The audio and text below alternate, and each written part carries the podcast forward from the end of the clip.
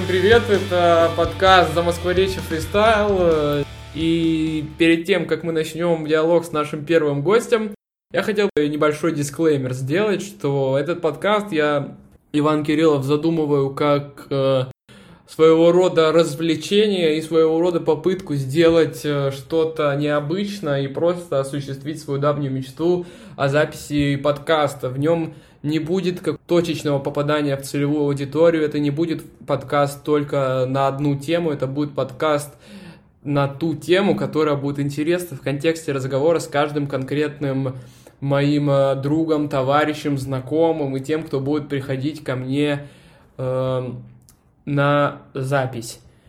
И поэтому просьба не ожидать каких-то конкретных э, тем, что они будут как-то продолжаться, а просьба просто кайфовать и просто слушать, как мы освещаем темы, которые интересны лично нам. Вот, то есть еще раз хочу сказать, что какого-то четкого плана у нас не будет, вопросы примерные есть, э, вектор э, как-то примерно будет задан, но все может поменяться в любой момент, потому что это подкаст фристайл. Итак, у нас в гостях Макс Звягинцев, наш первый, первый легендарный гость.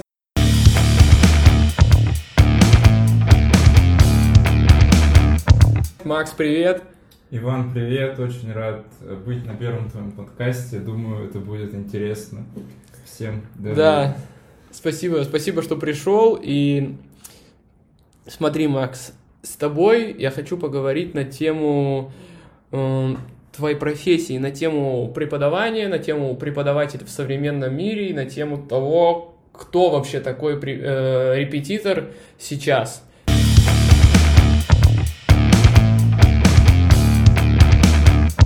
Итак, э, скажи, пожалуйста, как давно ты вообще преподаешь? Так, ну получается, я начал преподавать где-то во втором полугодии первого курса, и Началось все с того, что у меня появились ученики, которых я начал готовить к ЕГЭ. Ну, также параллельно я работал уже в Школково. Ну, на том этапе я просто был, скажем так, помогающим и в целом просто отвечал на вопросы детей и помогал им там решать различные виды задачки, а уже э, летом, получается, этого года попробовался полностью в преподавательской деятельности в лагере где мы работали не только с одиннадцатиклассниками, но также у меня были и группы четвертых-седьмых классов, с которыми мы занимались математикой. И, в общем-то, это был такой очень интересный опыт в плане того, что мы взаимодействовали с детьми, скажем так, э, которые находятся в подростковом возрасте, и им достаточно сложно сконцентрироваться на каких-то определенных вещах – и им нужно как-то помогать в этом, поэтому это было крайне, с одной стороны, даже сложно в какой-то момент, но с другой стороны интересно попробовать себя с работой с четвертыми, седьмыми классами.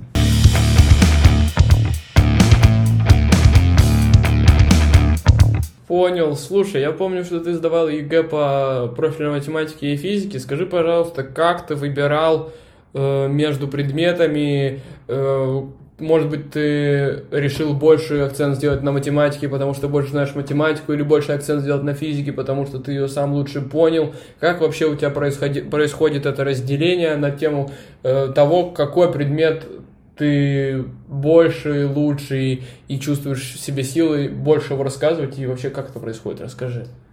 Ну, вообще, я, получается, изначально, скажем так, случайно попал в направление физики, и э, в целом мне больше всего всегда интересовала физика, то есть э, мне было интересно именно знать, какие законы там происходят, как описываются явления и так далее. То есть математика, она является больше таким вспомогательным э, предметом для физики, ну, даже, скажем правильно, инструментом для физики, и я, получается, сдал ЕГЭ по физике лучше, чем по математике. Вот. И также у меня еще были олимпиады по физике за 11 класс. А, вот. Ну, в целом, как бы других вариантов у меня особо при выборе ЕГЭ не было, то есть я сразу был нацелен именно на физику и математику, на поступление именно в ВУЗ на физическую специальность.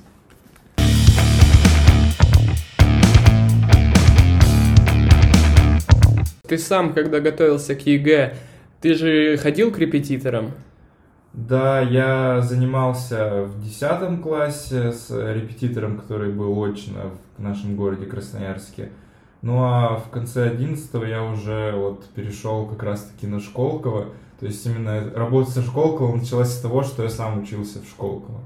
В своей работе используешь ли ты что-то от преподавателей, которые были у тебя в онлайн-школе, либо в вообще образовательной школе, что ты используешь и что ты бы никогда не стал использовать в своей практике в общении с детьми?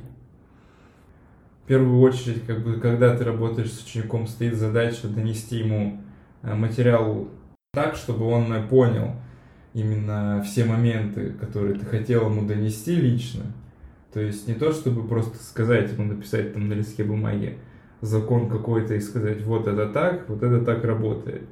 А добиться того, чтобы он сам вник в это явление, скажем так, если мы говорим конкретно про физику, чтобы он понял, скажем, на своем таком психологическом уровне, если так можно выразиться, что конкретно все это означает, происходящее вокруг него. То есть, чтобы не просто он как-то тупо смотрел на лист бумаги и а, пытался осознать, что на нем написано, то есть попытаться максимально корректно и четко донести информацию до ученика, и это нужно сделать как бы с интересом, чтобы у него этот предмет вызывал интерес, ну, точнее стараться вызвать у ученика интерес к этому предмету, а не просто а, чтобы целью конкретной было только получение какой-либо хорошей оценки, либо просто сдачи ЕГЭ, если мы говорим именно о таком.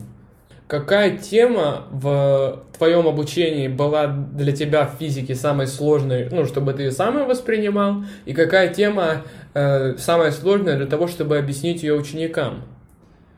А, ну, из физики, наверное, для меня, да и вообще для всех учеников, эта тема связана с электростатикой. Ну, вообще даже можно сказать, точнее, сделать такой раздел, который будет характеризовать физику. А, точнее, эта физика, она сложна тем, что ее никак э, нельзя, скажем так, пощупать. То есть, когда мы говорим там об электростатике, там у нас есть всякие различные поля, то есть мы в жизни этого не можем видеть. То есть это физика, которая никак не визуализируется в нашей жизни.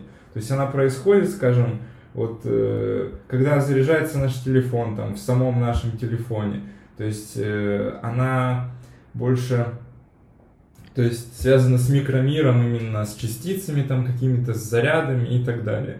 То есть э, вот даже мы сейчас сидим в комнате, у нас здесь есть компьютер, телефон, и все это как-то нас, на нас влияет, то есть, а мы этого никак не видим. То есть нельзя, э, скажем так, пощупать это, и э, физики как бы как раз-таки придумывают такие модели, чтобы э, математикой как-то, ну или даже схематично попробовать это описать. То есть самое сложное это понять и объяснить физику, которая никак не визуализируется в обычной нашей жизни. А как вообще ты, с чего ты начинаешь объяснять это визуализацию? Как ты вообще это доносишь в, ну, на уровне чего? На уровне схем каких-то, формул, на уровне, может быть, видео какие-то показываешь? Вообще, какие у тебя техники преподавательские есть? А, ну, как я обычно рассказываю такие темы, мы начинаем э, с основных понятий, которые лежат э, в этом разделе. То есть там в электростатике, к примеру, что такое напряженность. То есть, ну, понятное дело, что как бы описать, как мы можем пощупать ее, нельзя. Ну да, это точно. Э, то есть, именно начинается все с определений и каких-то, возможно, даже бывает примеров из нашего окружающего мира. То есть там. С телефона, да, ну, например. Да, ну, то есть ты больше через термины, да? Да, ну все равно, как ну, да, физика, она точно наука, и тут Ну да, тут как бы не поспоришь, да.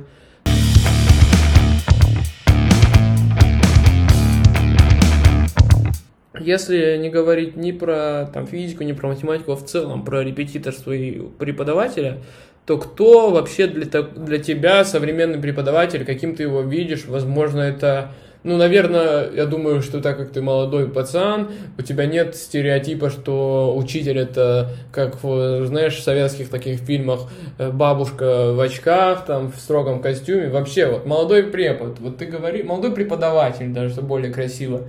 Первые, какие ассоциации у тебя, когда ты слышишь это? А, ну, во-первых, он должен, ну, наверное, скажу банальную вещь, то есть хорошо разбираться в том, что он делает и в том, что он рассказывает детям. Второе, это, наверное, уметь, э, скажем так, в кавычках, красиво это рассказать. Именно завлечь детей тем, что это им как-то интересно будет в дальнейшем, то есть, что это как-то связано с нашей жизнью. А, попытаться быть с детьми на одной волне, то есть э, попытаться как-то с ними э, шутить даже именно э, на какие-то физические темы, да и вообще э, помимо предмета спрашивать у них там, как у них э, дела, как у них э, э, проходят занятия, то есть в школе, там, в жизни, что у них получается, что нет. То есть э, самое главное это попытаться сделать э, отношения с учеником Э, наиболее дружественными и чтобы он чувствовал даже с преподавателем себя не как такой ученик, которого там бьют палкой по голове, чтобы он ну просто что-то выучил, а именно найти в преподавателе такого приятеля, у которого можно спросить и не побояться это сделать. Ну, это реально классная штука, что ты так это воспринимаешь, и Поэтому хотелось бы, наверное, еще узнать, планируешь ли ты как-то развиваться в преподавательской сфере, возможно, ну, углубляться в, допустим, не только в ЕГЭ, а идти куда-то там, в университет и как бы из онлайн-школы уходить в университетское преподавание, там, допустим, сначала как э, аспирантом, потом Э, преподавателем на полную ставку, или ты э, считаешь, что онлайн-школы тебе сейчас будут поинтереснее? Наверное, на данный момент все же я продолжу работать с ЕГЭ. И второе направление, как раз таки, которое мы хотим э, развивать и в Школково, это как раз э, сейчас, скажем так, актуальный вопрос. Это занятия с учениками седьмых-девятых классов. То есть, э, почему именно акценты делаются не на студентов, а на учеников, скажем так, еще подростковой школы, потому что интерес, э, к, скажем так, к науке, да и вообще к предмету, он идет с начальных классов. То есть, чтобы ученику было интересно, он как бы всегда заинтересован именно в начальной школе что-то понимать, что-то начать изучать и скажем так, от этого строится его дальнейший путь э, в жизни и вообще э, в определении того, в какой вуз он пойдет после школы. Вот, поэтому также еще почему актуально именно заниматься сейчас э, с седьмыми девятыми классами, потому что в основном, когда дети уже такие, скажем так, по щелчку пальцев просыпаются и понимают, что им скоро сдавать ЕГЭ, и они хотят еще при этом поступить в такой хороший вуз да, на бюджет вуз, желательно, на бюджет, да, да, там Москва, Питер. Да, да, именно так. То возникает вопрос, каким образом это сделать? То есть по ЕГЭ конкуренция тоже очень большая. То есть, возможно, Олимпиады. Да. Единственный выход. Да, то есть появляется такая еще возможность, как Олимпиады. А к Олимпиадам бывает с 10-11 класса очень сложно подготовиться, чтобы занять еще, скажем так, призовое место. И это призовое место давало какие-то льготы. То есть возникает проблема с Олимпиадами в 10-11 классе. А для того, чтобы попытаться ликвидировать эту проблему, это как раз-таки начать заниматься предметом углубленно с 7-9 класса. Ну, это даже никак не связано именно с конкретным Э, предметом, это вообще можно сказать про любые предметы, то есть, что если э, ты начинаешь заниматься на олимпиадным направлением по какому-либо конкретному предмету, то у тебя в итоге к 10-11 классу накопляется большое количество знаний и опыт э, в решении олимпиад, и это дает возможность тебе хорошо написать ее там в 10-11 классе. Вот. А насчет университета, интересный вопрос, потому что я бы даже сказал, преподаватели в университете, они имеют, скажем так, немного другую направленность и принципы преподавания, которые используют. Ну, а э, какие-то принципы? Это принципы, ты считаешь, что, например, в, в универе преподаватель меньше заинтересован в том, чтобы его ученики усвоили материал, потому что, условно, репетитору важно, чтобы его ученик поступил, а преподу в универе, в общем-то, ну, как бы не сдаст сессию, ну, пойдет на пересдачу. Ну, тут на самом деле такая тонкая грань сказать, что это действительно так, и не сказать, что это так, но в последнее время то, что, то есть, что я наблюдаю, это действительно проявляется очень часто. То есть, что учителя не, точнее, учителя нельзя даже назвать учителями, правильно называть преподавателями, лекторами или семинаристами, как их называют обычно. То есть, э, ну да, они бывают не особо заинтересованы в том, что ученик действительно ли что-то понял, или он ничего не понял вообще, и как он будет дальше двигаться и обучаться, им это не особо интересно. Ну, почему это так? Я считаю, что это из-за того, что они считают, что студенты самостоятельные уже взрослые люди, которые способны сами открыть учебник, прочитать в нем тему, которая им нужна будет на экзамене, ну и, собственно говоря, понять, что им нужно, а что нет. То есть они считают, преподаватель, что ученик сам, скажем так, держит э, жизнь в своих руках и выбирает, надо ему это или не надо. А они бегать как бы не будут за тобой. То есть я именно пока что наблюдаю именно такую позицию, которую вижу именно с преподавателем.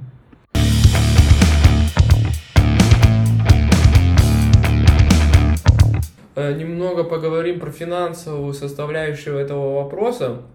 Вот смотри, э, репетитор в, допустим, ну, как я вижу, репетитор, который есть, допустим, знаешь, есть сайт Профи.ру, и там вполне э, логично, как репетитор зарабатывает, то есть он размещает объявление, там, 1000 рублей в час, получает отклик, там, и свою 1000 рублей в час, условно, зарабатывает. Конечно, там есть платные отклики, но, грубо говоря, так – в онлайн-школах э, ситуация, ну, что репетитор, по сути, на зарплате, да?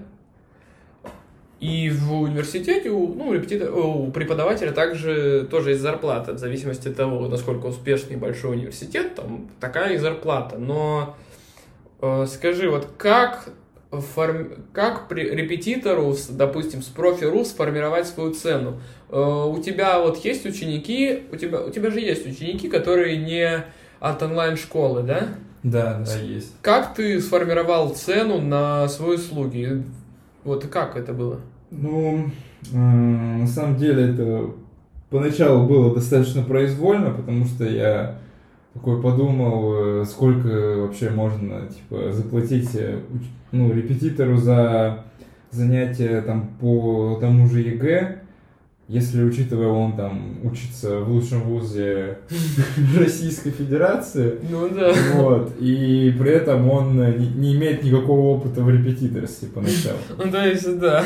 То есть, э, обычно это там сумма около 700-800 рублей, угу. а именно за... За час. За час, да. Для начинающего репетитора, который вообще не имеет никакого опыта. Но но имеет знания, не имеет но опыта, имеет но имеет знания, да. да, что важно.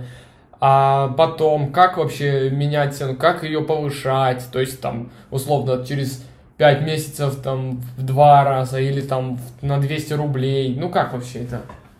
Ну, тут на самом деле тоже это лично каждый решает, как ему делать.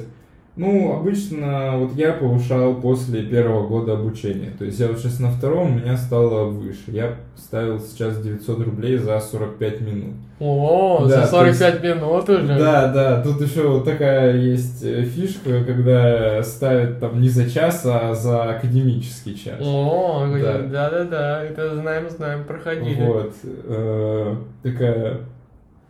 Э, вещь, и что еще можно сказать, но Есть на самом деле и разные репетиторы, также и моего уровня, и вообще после... Любого там, ну, да, любого профессорского уровня. там условно. И на самом деле цены могут быть у них очень разные. То есть... Ну, конечно, можно там найти Да. репетитора и за 5000 рублей в час, если это репетитор какого-нибудь монгольского языка в Москве, которых там раз-два и кончилось. Ну, а вот зарплата твоя в онлайн-школе, если посчитать пересчете, ну, что ты получаешь за час, то это 700-900 рублей. Вот, э, Ну, то есть в онлайн-школе как? Я не только занимаюсь занятиями с учениками, Ну да. мы говорим как бы именно ну вот чисто за, за занятия, не за... А, а скажи, а чем ты еще занимаешься? Какой у тебя... Ну, я работаю еще на олимпиадном курсе по... Ну да, да, если Да, мы вот есть как там- бы Олимпиада это как бы другое, потому что Ну если да, да. сравнить вот чисто э, тебя как, допустим, ну там не тебя, а просто с профи.ру репетитор, который не олимпиадный, а чисто школьный, и, допустим, ты э, как из онлайн-школ тоже школьный, то, ну, где будет больше? Ну, наверное, если мы говорим именно про занятия в группах, то есть репетитор, он всегда обычно занимается индивидуально. Ну да, да. А Как бы с если ты занимаешься в группах, то на самом деле будет гораздо даже больше. Потому что там дети платят, скажем, за... Они как бы платят меньше, условно, э, индивидуально он бы заплатил 100 рублей, а за группу он платит 50, но за счет того, что детей больше, это не 50, там, а 500 условно. Ну да, да, вот именно так оно и работает. То Ну, есть э, при большем количестве учеников тебе больше и, соответственно, будет цена за занятие.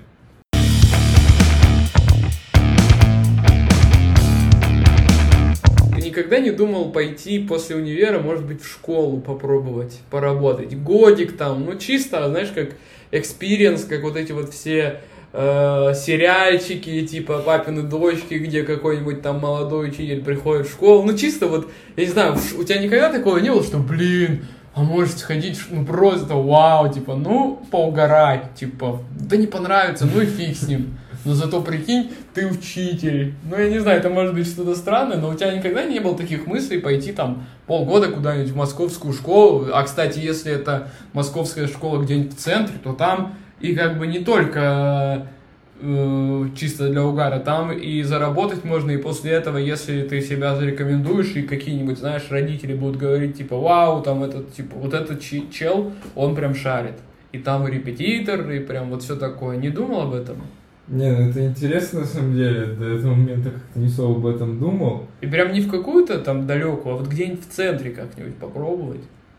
Не, ну в центре-то да, возможно, наверное, вопрос, который стоит перед этим выбором, это насколько будут заинтересованы дети на твоих уроках.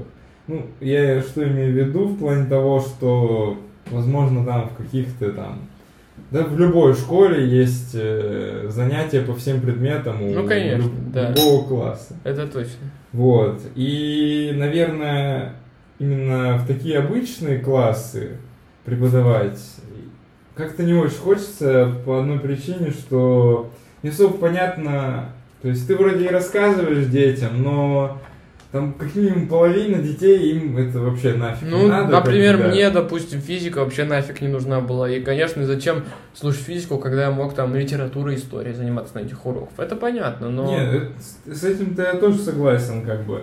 Но было бы, наверное, прикольно именно пойти в школу. Где и- чисто там фи- физ-класс. Ну да, вот что-то в этом роде. То есть какой-то там э, физмат-класс, именно там попробовать а, себя в роли преподавателя. Но мне кажется, даже туда а, достаточно такие большие, скажем так. Ну, а, конкурс.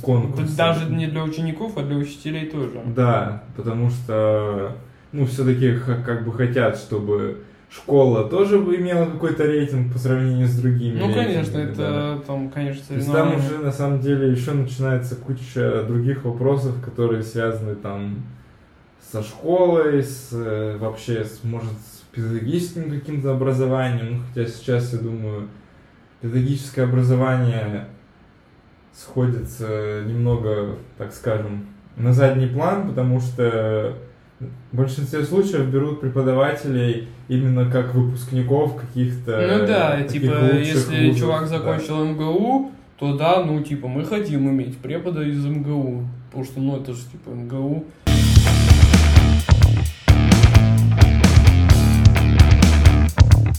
В завершении нашего разговора я хотел бы так обобщить и поинтересоваться. Вот ты учился сам в онлайн-школе, вот ты преподавал в онлайн-школе, вот, допустим, 2-3 года ты будешь, ну, ты еще на втором курсе, как бы достаточно молодой, ты можешь еще там года 2-3-4 преподавать, а потом, вот не думал ли ты сделать свою онлайн-школу? Да, как бы это поня- понятно, что это достаточно сложно, там и это уже надо не только на, за физику париться, это надо и за аренду, и за бухгалтерию, там, и за все-все-все все про все там думать, но вообще не думал ли ты, что у тебя года через 3-4 уже появится и опыт, и знания, и контакты, кого можно вообще звать в эту школу?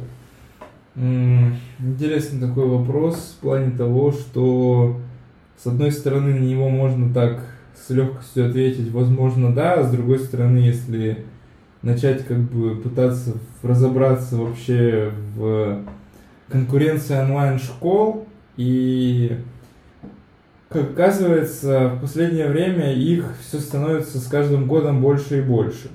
То есть появляются тоже какие-то маленькие онлайн-школы, которые хотят там набрать детей и чисто с ними заниматься. Также там в каких-то городах отдельных тоже появляются именно онлайн-школы для своего города, скажем так. И как по мне кажется, сейчас очень большая конкуренция между онлайн-школами в плане того, что их сильно много. Да, их очень много, и еще у всех э, разные цены. И подходы, да, и, да ну то есть, есть это... структура разная, именно в целом устройство курса, скажем так, ну, даже да. не преподавание курса.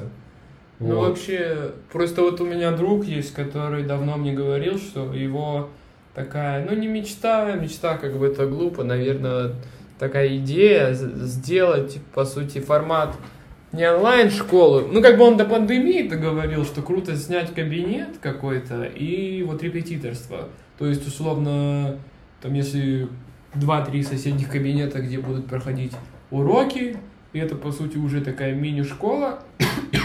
Но я понимаю, что сейчас это будет куда тяжелее, посткоронавирусное время. Но вот если все-таки предположить, что ты бы вот сделал, то как ты думаешь, ты бы смог вообще, ты бы смог выступить как HR-специалист и вот как бы ты вообще искал бы учителей именно, допустим, твоих ребят с курса, если говорить про физику, математику, или ты бы приглашал э, или бы ты постарался, знаешь, как э, такой скаут переманить э, из э, а, из Школкова или еще откуда-то, из какой-нибудь общеобразовательной школы. Ну вот вообще, ты думал, какую работу ты бы провел бы? Э, интересный вопрос по поводу привлечения кадров. Э, наверное, не помню точно, как это правильно называется, когда скажем так, компания, точнее, которая предоставляет какие-то образовательные услуги, а потом после этих образовательных э, услуг, которые они предоставляют, берет этих людей, которые обучались в этой, скажем так, на этом а. курсе, в свою компанию. То есть, скажем... Ну, это, я понимаю, о чем ты говоришь. Да, то есть сейчас вроде такое даже есть э, у Тинькофф, у Яндекса, когда они предлагают какие-то курсы, а потом после окончания этих курсов берут на работу. на работу. Да, да, да. Слушай, ну интересно. А вообще, ну, скорее ты бы позвал, наверное, знакомых каких-то, да? Ну, первоначально, да, так как бы, когда у тебя учеников еще не было, то есть каких-то знакомых там, возможно, также можно по, именно по объявлениям. По Авито там, да. Яндекс, ну... Ну так, самое главное, чтобы сами, скажем, преподаватели были заинтересованы в том, что они делают. Горящие глаза, искры, это вот, конечно, да, все. Да.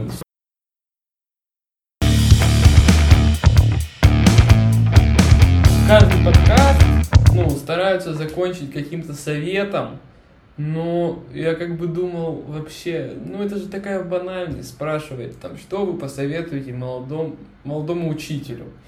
Но я подумал, как это переформулировать. Скажи, вот, что бы ты никогда бы не посоветовал ученику в выборе онлайн-школы? Вот как не надо выбирать онлайн-школу? О, это прям такой глубокий вопрос, как не надо выбирать Как прям школу. не надо. Вот там условно надо там мальчик думает, пойду в ближайшую к дому. Ну, наверное, так. Вот на самом деле вопрос, как выбрать онлайн-школу, когда их миллион, это прям самый актуальный вопрос, наверное, для школьников. Ну да, потому что Ну, есть там и скиллбокс, там и... Есть школы, в которых, скажем так, вообще нет никакой упорядоченности в том, что они делают, нет упорядоченности в работе, там раздолбайство и все такое процветает. А, При этом, как ориентироваться на цену, ну, на самом деле, скажу так, дешевые цен, ой, дешевые курсы не всегда хуже, чем дорогие. Ну да. И, наверное, единственный совет, который может быть, это вот посмотреть именно на YouTube каналах этих школ, как ведут преподаватели занятия. Интересно, нравится вообще Да. тебе или не нравится, когда ты выбираешь? Именно, наверное, это больше все же все-таки отнести выбор к преподавателю, который будет рассказывать вам э, там ЕГЭ, не знаю, что там еще какие-то олимпиады будет рассказывать. То есть именно, наверное, все-таки стоит ориентироваться поначалу для на преподавателей. Ну а открытые уроки как бы есть у всех практически. Ну, вебинары да. такие, которые как работают привле- Ну для да, как, привлечения, м, да. Маркетинговые, чтобы там продать курс или что-то такое. То есть, Ну, наверное, больше именно смотреть на преподавателя, который ведет. ну Ну да. и то есть прочитать в интернете там про него, Там... где он учился, там Вообще, дядька Да. шарит или не шарит? или не шарит. Ну, слушай, понятно. Ну, спасибо, что пришел. Я надеюсь, э, мы как-то постарались обсудить э, репетиторство в России. Конечно, не так масштабно, как мы могли бы это заявить, но какой-то вот такой вот диалог получился. Макс, ты первый гость, и я надеюсь, что еще не раз увижу тебя на своем подкасте, и мы обсудим не только твою работу, а обсудим и вообще все сможем обсудить. Спасибо, что пришел. Спасибо большое, Иван, что пригласил. Было интересно поговорить про образование и репетиторство в целом сейчас. Да, и вы, пожалуйста, уважаемые слушатели, пишите отзывы свои, там, пишите мне в Инстаграм, собака ЛТВ Everyday, пишите Макс, Макс, как у тебя Инстаграм называется? А, Макс, нижнее подчеркивание, заявится. Да, на английском будут инстаграмы в описании. И вообще, я Подписывайтесь, ставьте лайки. Да, подписывайтесь обязательно. Еще, короче, э, я вот не знаю, думаю на том, о том, заводить ли телеграм-канал для подкаста. Ну, знаете, там выкладывать всякие опросики, типа, кого звать, кого не звать, там, что говорить, не говорить. Я думаю, еще будет телеграм-канал, и, ну, он будет называться «Замоскворечье фристайл», как э, название подкаста, и кто будет в следующем в следующем выпуске, вообще не знаю сейчас, но я думаю в канале, когда он будет, это постоянно будет обсуждаться. Всем пока-пока. Макс, еще раз Всем спасибо. пока.